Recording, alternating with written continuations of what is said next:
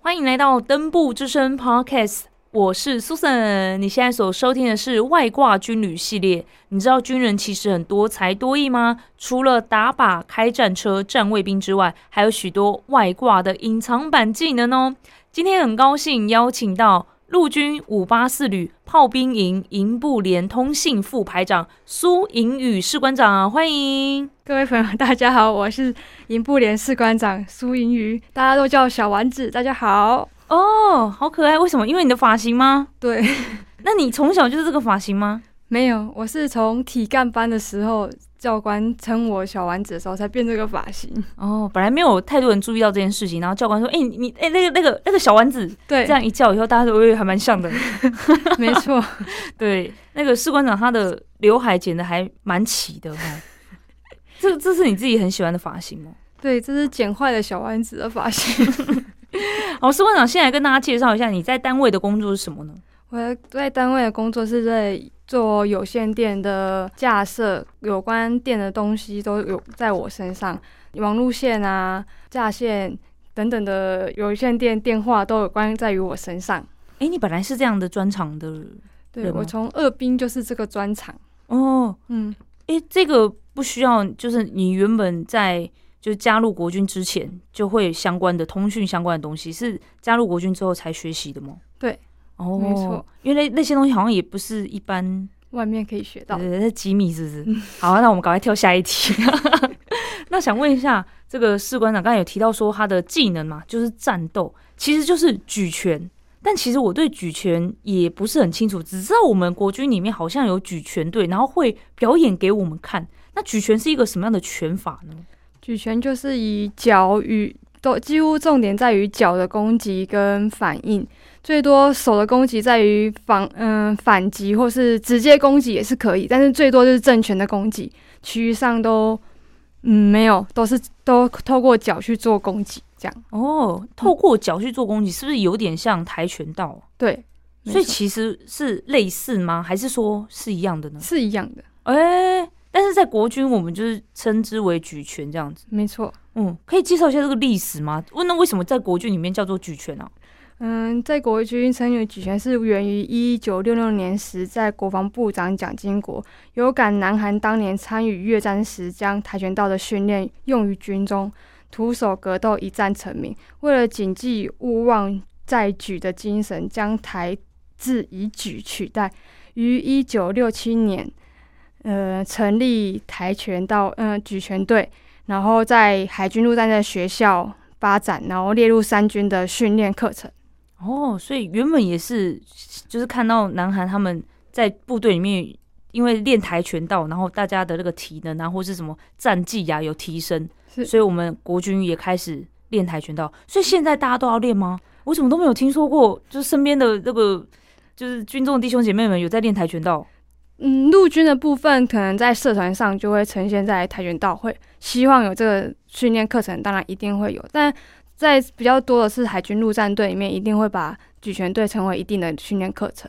哦，所以海军陆战队的弟兄姐妹们就一定会。嗯，嗯嗯，那可以来跟我们介绍一下，我们只是在军中练习体能战绩而已吗？还是说它其实也是有一些什么比较严苛的制度啊，或是也也有什么黄带、白带、黑带这种吗？哦，跆拳道分为九段八级，嗯在射段的时候，射带的红、白色啊、黄色、蓝色、红色这个过程总共有八级，所以所以从白带、黄带、黄带蓝头、蓝带，再蓝带红头、红带、红带黑头，再就是黑带，嗯总共会有八级的过程去升级。升完级之后，会从红带黑头会转换成黑带，成黑带上去就变成九段这样。嗯，哦，大家都很就是，如果说真的要来打拳的话，就会期待自己是拿黑带嘛，在那个不管是电视上啊，还是哪里看到都是这个样子。没错。嗯，那其他还有什么是比较特别的，可以跟大家做介绍的吗？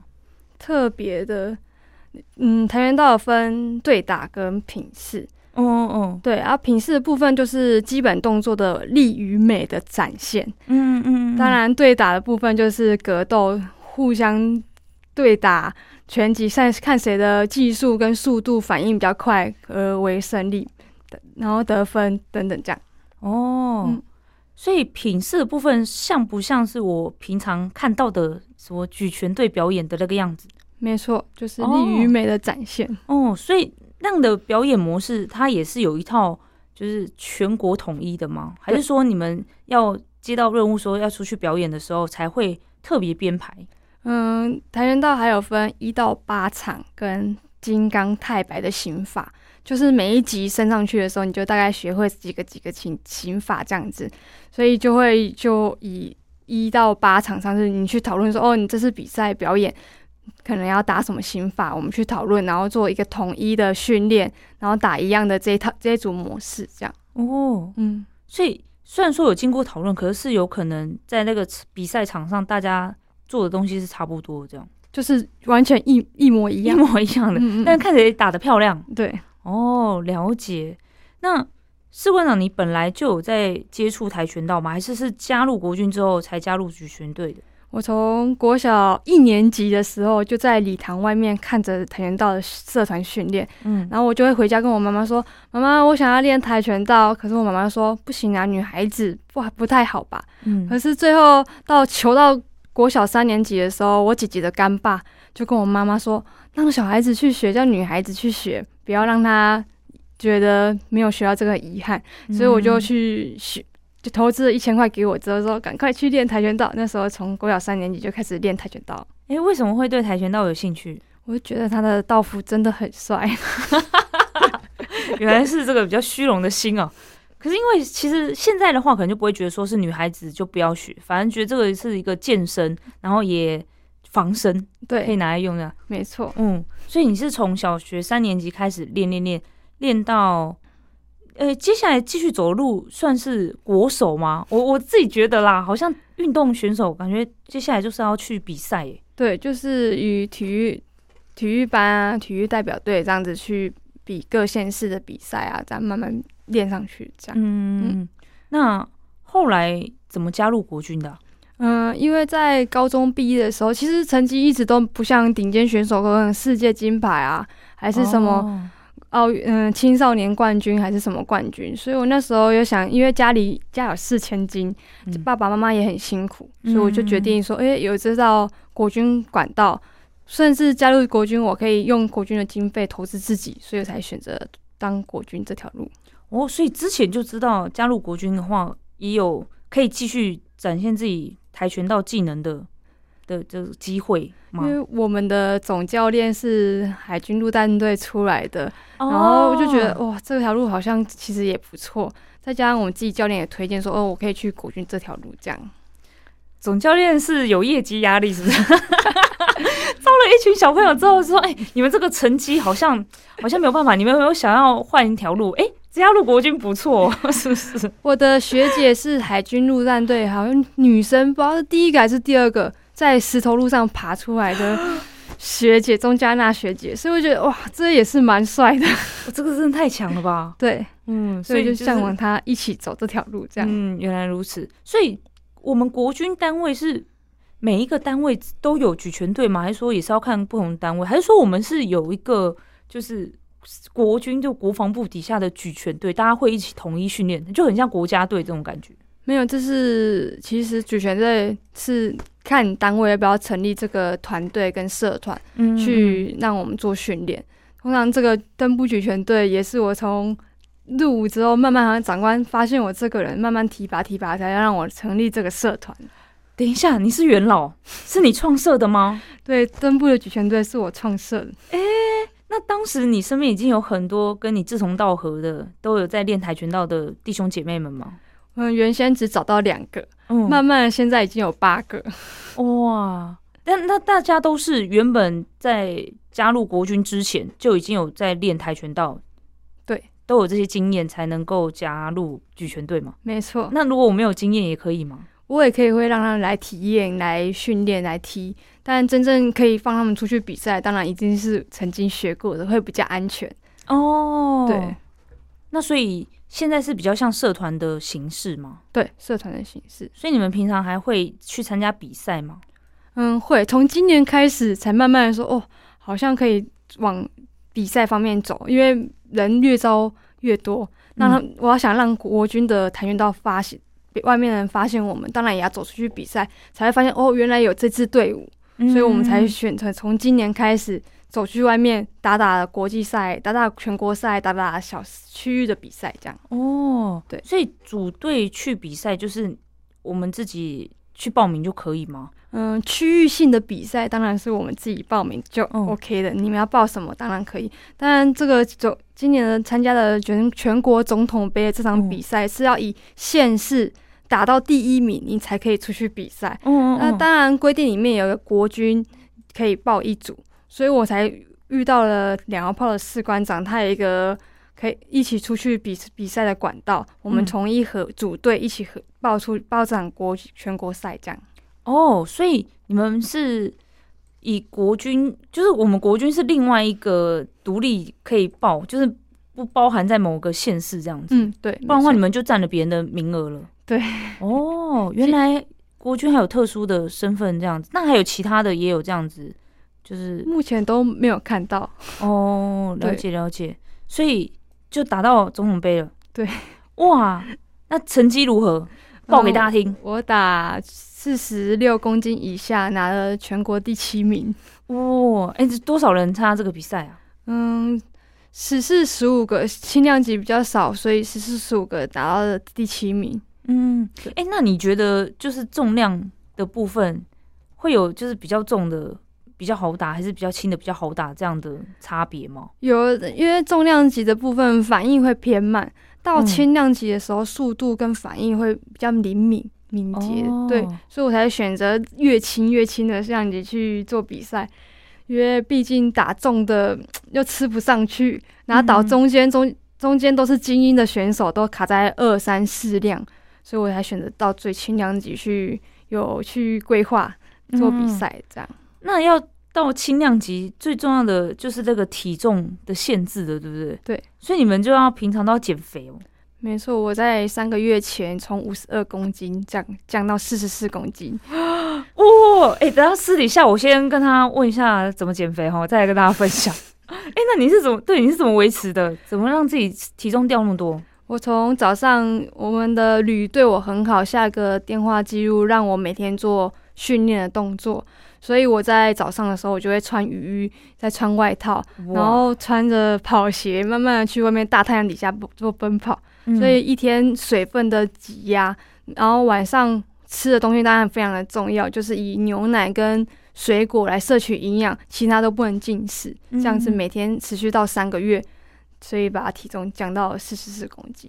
哦，所以如果你已经确定要参加比赛了，嗯比如说三个月前确定了，然后就会跟单位报备这件事情，然后单位嗯就会让你做另外的调整，是不是？对就是比他如说在支持工作上面也会做调整。对，支持我们这项体能活动，让我们嗯去用心的规划比赛。嗯，对对啊，不然的话这样的状态好像工作也很难专注哎、对，所以我也很谢谢单位支持我，让我去玩自己喜欢做的梦。也没有，也没有，因为士官长关系，大家都知道我们国军有举全队啊，对就是把那个知名度有打开来了，这样。对，所以你们平常是怎么做训练？也会请教练来吗？嗯，我们以我们教练的训练方式，然后当然我们的部队有给我一些训练的器材，所以嗯我们两个两个一组会做脚步的训练跟反应，甚至用沙袋去做踢击的部分，把无氧跟击足技的部分慢慢训练起来。嗯这样嗯嗯就自己训练的部分。对，都是自己训练，还有有时候会去两药炮做一地训练，然后把我们的嗯技术提升到一个定位。因为我想说，如果没有教练在旁边帮你看的话，或者是帮你看你要怎么用那个策略之类的，是不是就、如果真的要出去比赛的话，对啊，感觉好像也是需要一个教练呢、欸还对是说你们会在比赛的时候再特地请教练呢？嗯，不会，都是我们自己以身啊兼教练，然后以兼选手的部分去训练起来。嗯，对，毕毕竟我自己也有去考戏剧裁判教练，所以哦我其实在这部分还是会回道馆跟教练咨询跟询问这样。哦，嗯，所以如果要成为教练的话，也是要考一些证照的。对那，考证照有什么不一样的可以跟大家分享的？考证要照准备什么？戏剧教练当然一定你要去自己知道大概裁跆拳道自己在做什么。然后，毕竟你不知道的话，考这个教练其实根本不知道怎么考。再来就是要去本会的三段以上，年满二十岁，你才能去考戏剧裁判教练。嗯，对。三段以上的意思就是，你在黑带，然后要升一段、两段、三段完才哦，能要。先有黑带 啦。没错，哦哦，所以接下来还有下一这个，因为它是 C 是不是？那对所以一定有 B 或 A 喽。对。嗯 B 级的话，当然是取得西级教练证的两年以上，然后中间不间断的做这项跆拳道运动，并可以从呃跆拳道的教练实务上取得一些经验，才能得到 B 级裁判教练。这嗯样嗯嗯嗯。那这样子的话，就之后如果你想要当什么道馆教练或什么之类都 OK，就是就可以招生了这样。对，OK 的。 C 级就可以招生了吗？嗯，B 级要到才可以 B 找级才可对以。嗯，西级是当教练跟助教这样。嗯，嗯了解了解。那你们在练习的过程当中，你有没有什么印象比较深刻的事情？印象深刻的事情，练习训练，当然最深刻的就是三个学弟跟我一起都是要降七八公斤的，三个人穿上雨衣，穿上外套，一起去外面运动跟跑步，然后再来就是在训练上，学弟学妹的那些踢足技法被踢到头啊，那些等等的， 嗯就是我是印象最深刻，因为那个反应不过来的时候就被踢到，嗯， 嗯昏头乱想。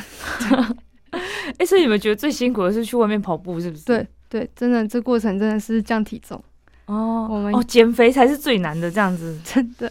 天哪、而且你又不能吃的多，可是你要动很多、哎，对，这要怎么去拿捏平衡呢、运、运动员都这样子吗？大家都这么辛苦哦。嗯跆拳道选手其实都是这样子。哦，是跆拳道选手比较特殊吗？其实我有问过空手道跟柔道的，他们嗯其实也有体重的控制。正常来说，有控制体重的选那个训练的体育项目都是这样。嗯，就是对啊，哎、只能摄取蛋蛋白质，是不是？对，蛋白、嗯嗯嗯。鸡胸肉啊，一些蛋有关蛋白质的东西。那我想问一下，就是比完赛之后，你们吃的第一餐是什么？ 原来在我们吃的第一项是麦当劳，一定要的好不好？ 但是我比我想象中的弱一点点了。我想说去吃牛排，去吃，哎、吃牛排对你们来说应该还好吧？它是不是摄取蛋白质最好的方法吗？ 对他们是学弟，他们是吃牛排，但我个人不能吃牛，所以我都吃鸡肉。哦，就有一些选择这样子。对，好酷哦。那刚刚有讲说有参加过一些比赛，嗯来跟大家分享一下比赛有没有什么比较有趣或是印象深刻的事情？比赛的过程有中，没有印象深刻的对手？印象深刻的对手应该是议长杯那个对手，嗯，他高雄市议长杯的对手，大概大概矮矮小小的，我觉得嗯应该是蛮轻松的。没想到他的手手脚比我还敏捷，哦那个蹲下去力量又特别的大。毕毕竟我已经事隔九年没有参加比赛，嗯，我被他踢下去，感觉我快飞走。哇，他比你还要娇小吗？嗯，比我还娇小，嗯，但是速度力量真的还比我还大。这种练刚练起来，重新练起来三个月，其实差很多。哦哦，那他对几岁啊？大概都跟我差十岁，九十二年次、九十三年次的。年轻人的话，好像真的，嗯哎、所以你有感觉到吗？有就是年纪增长，结果自己的那个反应啊，还有体能都不太不太行。有这次比赛有感觉出来， 非常的深刻体会。嗯，那你们也不能选择要跟什么样子的对年纪嘛，只能呃大家是同一个体重这对样子去看这样。没错，嗯，那未来还会想要继续参加什么样的比赛吗？当然一样会以全国赛啊，甚至全国赛可以再期期望自己打到前三名，能够去选个世锦赛。嗯当，然，把别人做不到的事情去体验一下，辛辛苦努力的人一定会一定会成功。嗯嗯，对，哎、跆拳道最高殿堂是奥运，对不对？没错，士官长，你有没有以奥运为目标过？哦有一直都有，到现在还没有放弃。我们还有几年？二零二四嘛？这好像有点难。哎、还是说其他的我们学弟妹是有有机会的吗？嗯，可能有机会啦，看他们有没有像我那么热忱的坚持下去。嗯哎，大家听到了吗？ 大家有没有热忱？好不好？我们二零二四年奥运见，好不 好？那除了比赛之外，刚刚有讲到就是有一些表演活动，嗯嗯，那表演活动的话，有没有什么比较印象深刻的？就比如说观众的反应啊，或者是什么回馈等等的。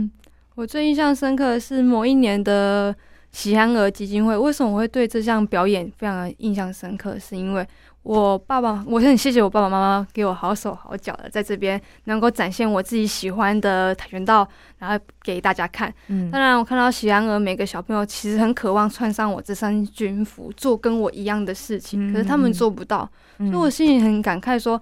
其实这项这个表演让我觉得很印象深刻，他们做不到，但是我可以做给他们看。嗯对嗯，这是我最印象深刻的其中一个表演。当然，在下一场表演就是七十周年的对庆表演，嗯嗯因为前几年的对庆表演都是有一个士官长领导着我，然后从剧本就是台词、报告词、木板等等器材都是由士官长去主掌握。但在这七十周年的对庆表演，都是由我一手由器材啊、报告词啊等等的所所有排表演的安排啊、流入啊，都是我自己一手去拉起来的，所以说非常的深刻说哇，原来我做得到这些那么多的事情，对，嗯，哇哇，真的是要逼一下自己，那个潜力就会爆发哎、真的。嗯嗯嗯。那如果说有其他的弟兄姐妹想要加入举拳队的话，你有什么样的建议可以分享给大家？当然，前提就是你们本来就要有一些基础啦。嗯嗯嗯，如果他们想参加举拳队，当然，就算你从零可以，零也想学，当然也可以。我会把你一些基础教给你们，让你们去慢慢从零学到你会，甚至你想升段的话，我可能呃告诉我的教练去让你去升级跟升段这样。嗯嗯嗯。哎、刚才有讲到木板，所以你们那个踢木板对不对？对，这算是你们的表演之一。对。哦，那零基础的人也可以做这件事吗？还是说我们就是专门去拿木板给你们踢的人？嗯，零基础的也可以踢到这件事情，但是我会训练你到一个可以看的程度，才哦让你去哦做啊可以表演。看 如果踢起来也不好看的话，就呃，你还是去拿木板好了，这样子。没错，今天很开心，苏颖与士官长来到我们的节目，看到不同专长的人才加入国军，也同样能够闪闪发光。希望我们有不同专长的国军弟兄姐妹们都可以持续努力，让大家看见。再次感谢颖与士官长。谢谢大家，也感谢大家收听今天的《登部之声》外挂军旅系列节目。赶快到 Apple Podcast、Spotify、KKBox 五星好评订阅《登部之声》，并且分享给朋友或是留言给我们。另外，也可以到我们的粉丝专业陆军装甲第五八四旅登部家族，所有最新的资讯都会在上面分享给大家哦，请大家定期锁定。我们下集见，拜拜。